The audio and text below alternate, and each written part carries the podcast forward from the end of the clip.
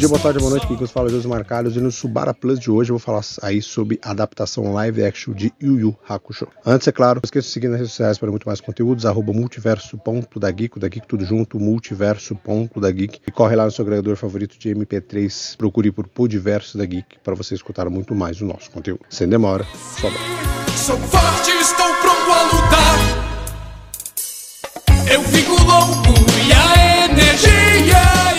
aguardada adaptação live action do anime mangá Yu Yu Hakusho emerge como um espetáculo visual deslumbrante que captura de maneira excepcional a essência do amado anime. O visual da série é notável, com uma caracterização de personagens que reflete com precisão a estética única do original. Os fãs ficaram encantados ao ver seus personagens favoritos ganhando vida de uma maneira que respeita e homenageia a obra original. A atmosfera e a vibe do anime são meticulosamente recriadas, transportando os espectadores de volta ao mundo familiar de Yu Yu Hakusho. Um dos pontos fortíssimos da série, é claro, reside nas cenas de ação, que se destacam como verdadeiras obras-primas. As coreografias excepcionais às lutas transmite um peso genuíno, proporcionando uma experiência intensa e emocionante. A habilidade da produção em dar vida às habilidades sociais dos personagens é impressionante, tornando as cenas de batalha uma verdadeira celebração para os fãs do anime. E é claro que o fator nostalgia aqui é elevado a outro nível com a dublagem, trazendo de volta os dubladores originais dos anos 80. A inclusão das famosas gírias da época é um toque brilhante que aquece o coração dos fãs mais antigos. Esse cuidado com a dublagem contribui significativamente para a experiência, conectando os fãs com a nostalgia da série original. Mesmo que você não goste de dublado aí, se você viu o show em sua infância, é inaceitável você não ver essa série dublada. No entanto, é claro, mesmo com todos esses pontos positivos, a adaptação não é isenta de falhas. Um aspecto que destoa é a sensação de correria em alguns momentos. Muitos eventos subtramas são tratados de forma apressada, resultando em desenvolvimento menos aprofundado do que poderia ser. Algumas coisas acontecem muito rápido, algumas amizades são feitas de forma muito corrida e até algumas mortes. Adicionar alguns episódios extras, no caso aqui três, teria permitido uma exploração mais completa desses elementos, enriquecendo ainda mais a narrativa. Oito episódios aí para essa temporada teria sido eficazes demais. Mas é claro que mesmo com essa ressalva aí, a adaptação live action do Hakusho não deixa de cativar e encantar. O charme da série aliado ao visual impressionante, as cenas de ação espetaculares e a nostalgia da dublagem fazem dela uma experiência valiosa para os fãs e uma introdução envolvente para aqueles que estão sendo apresentados ao mundo de Hakusho pela primeira vez. No geral, a série brilha com uma adaptação bem sucedida que presta homenagem à obra original e quando adiciona sua própria camada de excelência ao legado de Yu Hakusho. Espero que você tenha gostado do live action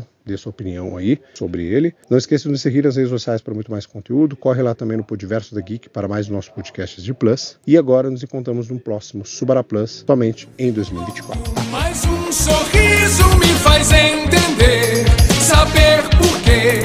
Alguém esquece a dor e encontra no amor a força pra poder dizer Arigato gozaimasu.